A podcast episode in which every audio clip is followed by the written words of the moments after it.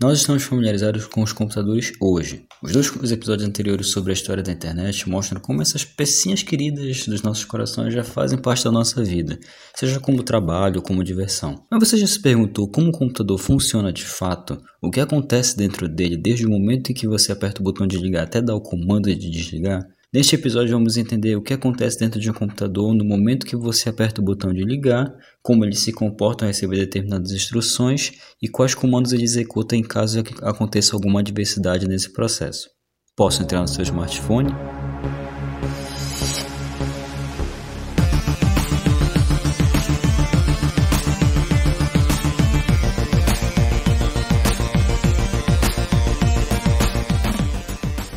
Se você me permite, muitíssimo obrigado. Meu nome é Petros Davi e este é a versão beta sobre como funciona um computador. Acho que o momento que o PC liga é o momento mais icônico para qualquer pessoa. Até hoje eu me lembro quando foi que eu liguei meu primeiro computador, era 2007, era um Pentium 4 e ele tinha 512 de RAM, 40 GB de HD e eu tinha o Windows XP ainda.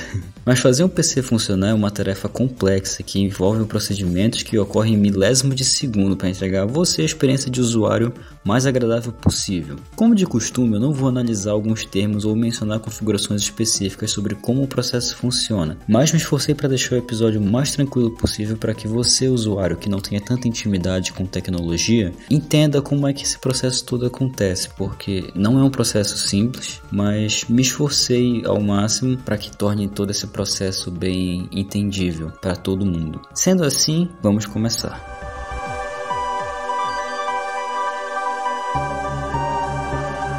Esse momento de ligar o computador começa com a BIOS. E não, não é o bicho operante operando o sistema que aperta o botão de iniciar. Se trata do Basic Input Output System, ou sistema básico de entrada e saída. Esse sistema é basicamente responsável por todas as operações de troca de informações entre a placa-mãe e o software principal do computador, que é o sistema operacional. Falando em programas, há três tipos de programas responsáveis para que um computador funcione corretamente o sistema operacional, que é o software principal do computador, responsável por administrar os recursos dele, como memória RAM, espaço de armazenamento, periféricos como teclado, mouse, impressora, etc., e apresentar a interface principal para utilizar esses recursos da maneira correta. Os aplicativos, que são programas projetados para cumprir alguma tarefa específica, como abrir com o navegador, abrir e-mails, no caso do Outlook, para quem ainda usa, reproduzir algum conteúdo de mídia como música, vídeos, etc., ou mesmo esse podcast, já que há aplicativos nativos para PC que permitem que você ouça canais de podcast.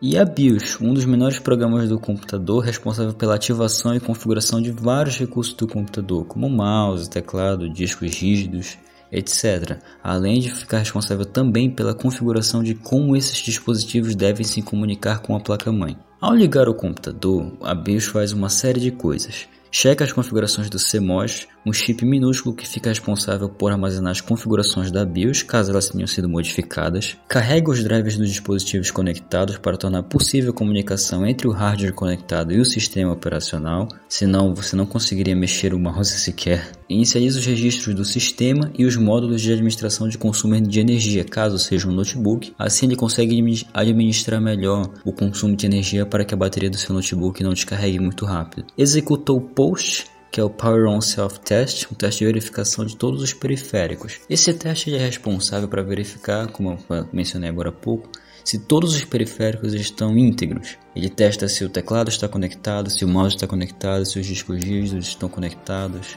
se porventura alguma gravadora, outros periféricos mais específicos como leitor biométrico. Ele faz esse teste de energia para verificar se está tudo conectado e ligado à placa-mãe. Apresenta as configurações também do sistema, determina quais dispositivos são inicializáveis, nesse caso são os discos rígidos, e após verificar a ordem começa o processo de inicialização dos dispositivos. De todos esses processos, a primeira coisa que a BIOS faz é verificar as informações gravadas no CMOS, que fornece informações detalhadas sobre seu sistema e que podem ser alteradas é, como desejar. A BIOS usa essas configurações para modificar ou implementar a configuração inicial da BIOS se for necessário. Você pode modificar, por exemplo, a ordem de inicialização de dispositivos, caso você queira que ele carregue o sistema por um CD, por um pendrive, por algum disco rígido específico dentro do seu computador. Essa é uma configuração básica. Existem BIOS mais específicas ou BIOS mais robustas que fornecem um pouco mais de configurações, como por exemplo modificar a memória de vídeo, para quem já entende um pouquinho mais disso. Não são configurações difíceis de fazer, mas você tem que saber o que está fazendo, senão você pode fazer alguma besteira e você pode impedir que o seu computador ligue nesse processo. Após a BIOS reconhecer quais dispositivos são inicializáveis, ele manda o processo de, de inicialização do sistema para esses dispositivos.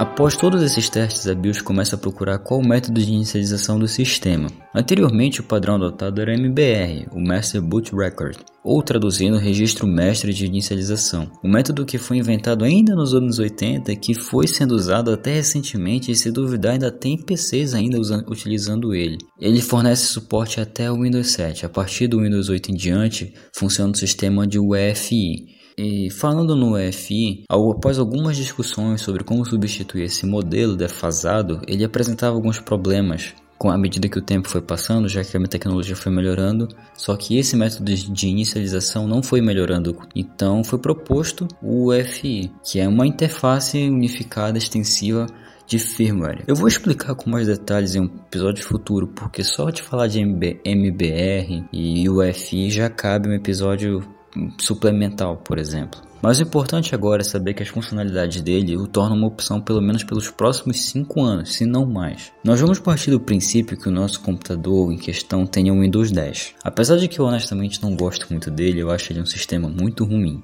Após uh, os testes de verificação do post, a BIOS passa o processo para o UEFI, que por sua vez encaminha para o gerenciador de inicialização do Windows. O gerenciador de inicialização do Windows é uma ferramenta que configura todo o ambiente de inicialização. Alguns serviços são acionados pelo gerenciador para fornecer todas as funcionalidades para algumas opções que o usuário pode escolher antes de iniciar o sistema. Algumas dessas opções são Carregar a bateria dos dispositivos conectados antes do sistema iniciar.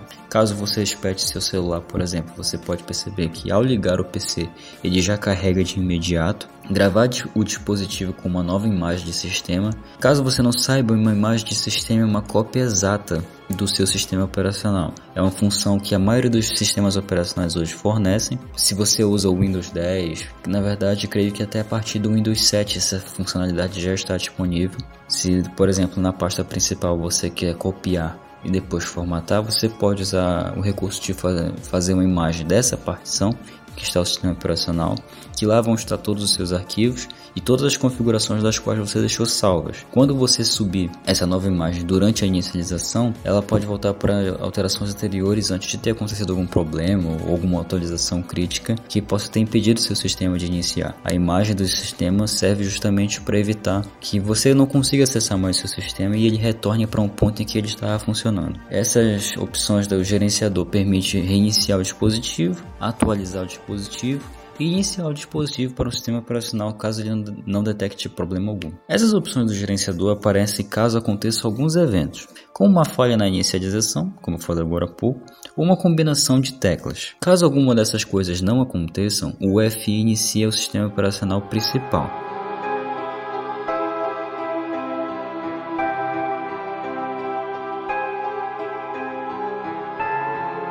Após essa verificação e determinando que está tudo ok no disco rígido, o sistema segue a inicialização nessa ordem. Ele carrega as funções necessárias para e identificar o sistema de arquivos no disco, seja FAT32, NTFS ou outros tipos de sistema de arquivos. Eu posso falar de sistema de arquivos em um outro episódio também, porque só isso já cabe um episódio suplementar. Mas o importante saber aqui é que sistemas de arquivos são sistemas de arquivos que ficam responsáveis pelo armazenamento dos seus arquivos.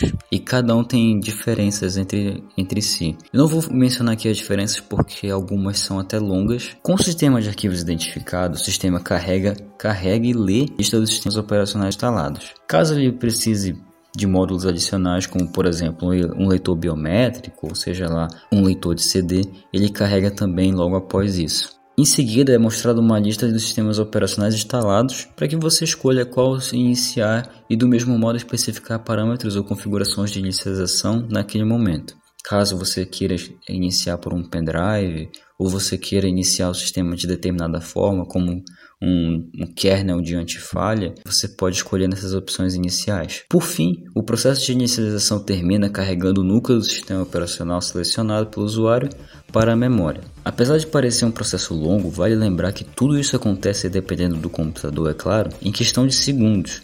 O meu notebook, por exemplo, inicia em menos de 10 segundos. Isso acontece por causa de uma coisinha que adicionei nele, mas que vai ficar para outro episódio.